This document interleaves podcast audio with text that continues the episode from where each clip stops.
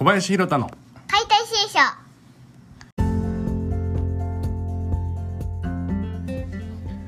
どうもこんにちは。身体機能研究家小林弘太です。えー、今回からねボディワイズ身体運動研究所のまあ所長としてこうやって解体新書を届けていくわけですけれども今までとは違ってまあ少しあの変化をしていきたいなと思ってます。またこんな風に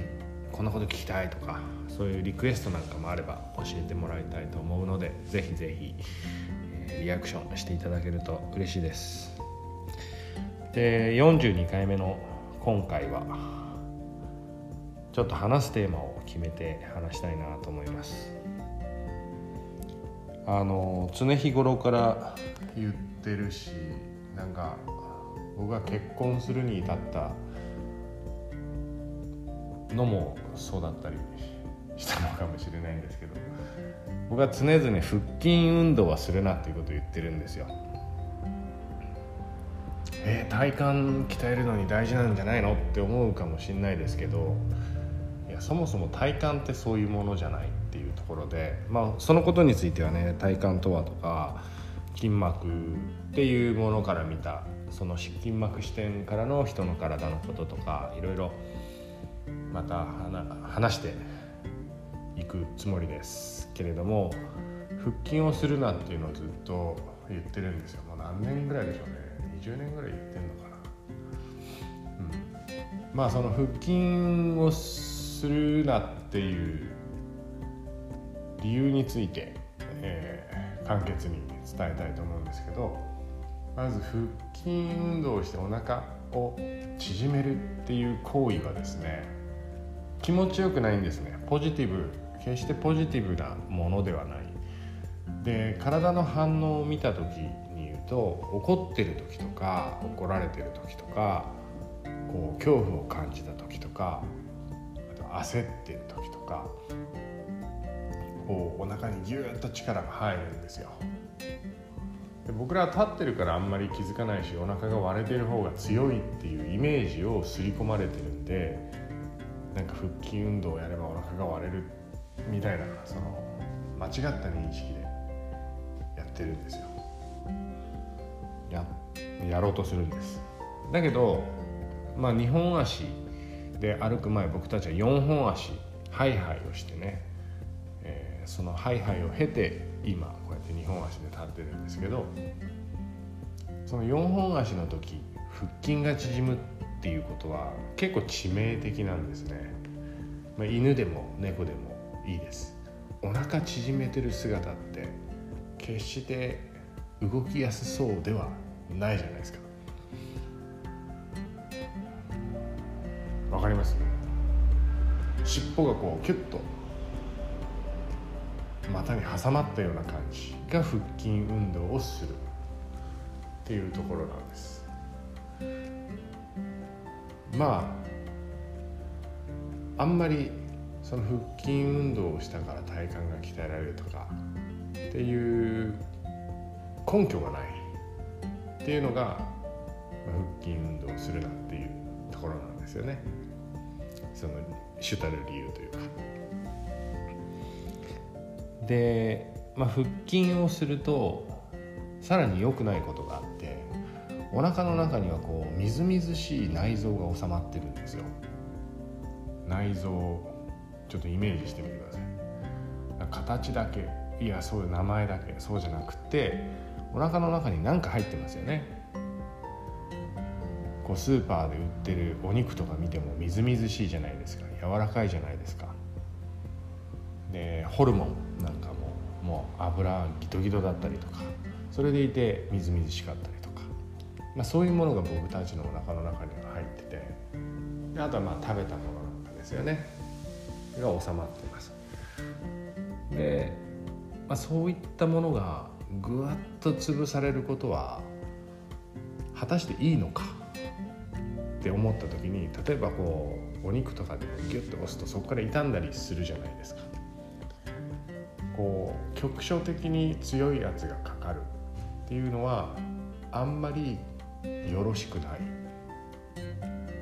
わけですよ。でまあもう瞬間的にねかかったとかっていうのはまあやむを得ないのと思いますけどやっぱりそれが慢性的にずっとってなるとやっぱりどこか一箇所にこう偏った形で圧がかかってしまうのでおそらくではあるんですけどその圧力がかかりすぎた場所でこう何らかの変化が起きる。でまあ具体的に言うとヘルニアとかがそうですよね腰の骨がこうなんかひん曲がっちゃってずれちゃって椎間板を圧迫する。椎間板が神経に触れるみたいな。だそういうことが起きます。でそれは例えば骨に出た場合例えば臓器に出た場合だとそこの臓器に圧がかかるんでその臓器から水分が抜けるんですよこう。濡れたタオルを押してこう水を抜くみたいな感じで。でそうするとその組織っていうのは正常に機能しなくなり始めるんですよね。つまり水分が出るんで熱を帯び始める。あるいは、えーと、十分な栄養酸素が供給されずに、えー、コンディションが悪くなっていく。で本来は自由に動けるものなんだけれどもそこに圧がかかったがためにこうその反発を受けて潰瘍になったりとか。まあなんかそういうことが起こってくると思います。でそういうことからもお腹を縮める腹筋運動をするっていうことがそもそも必要ないだろうというとこなんですよ。で最後この3つ目を聞いて納得してもらえたらいいんですがあの僕たちはさっき言ったようにハイハイを経て日本足で立って、えー、人間として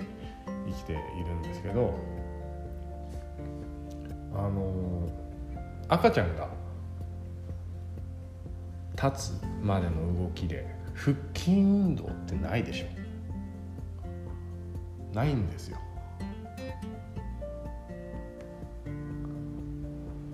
僕たちが発育発達成長していく過程で腹筋運動をめちゃくちゃやる必要があるやる時期があるのならそれは我々を、まあ、成人になってもやる必要はあるだろうと思うんですけどないんですよそういう腹筋運動をするプロセスっていうのは。人為的に作られた、まあ、動きっていうのは不自然なんですよね。何らかの意図があるんで。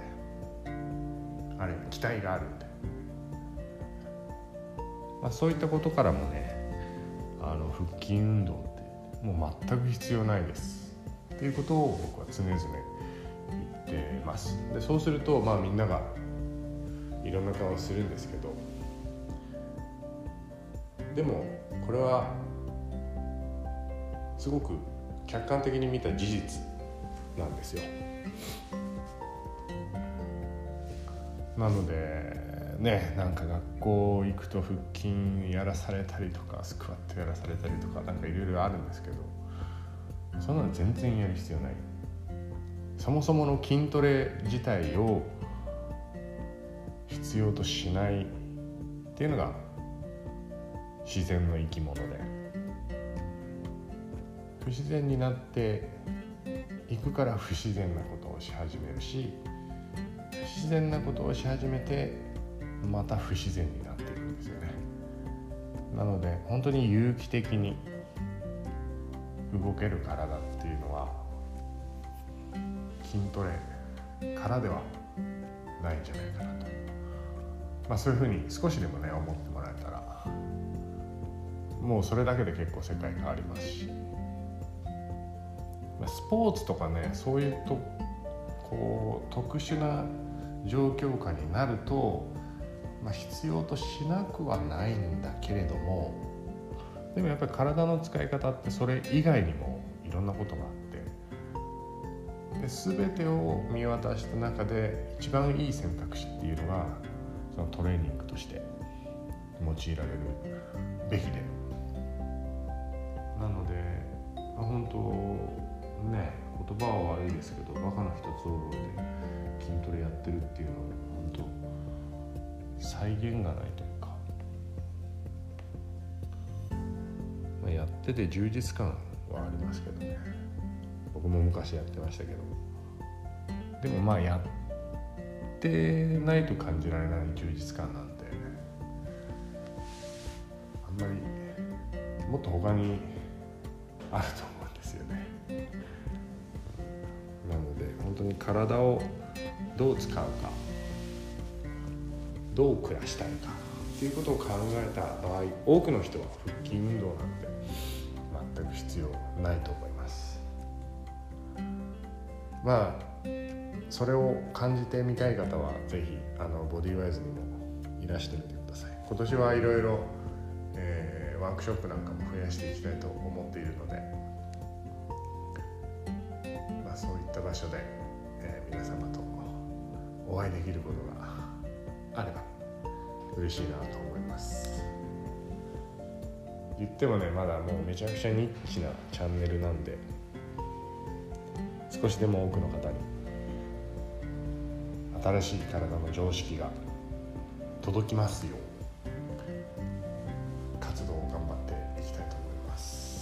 ということで今回42回目のエピソード「腹筋はするな」をお届けしました。それではまたね。バイバイ。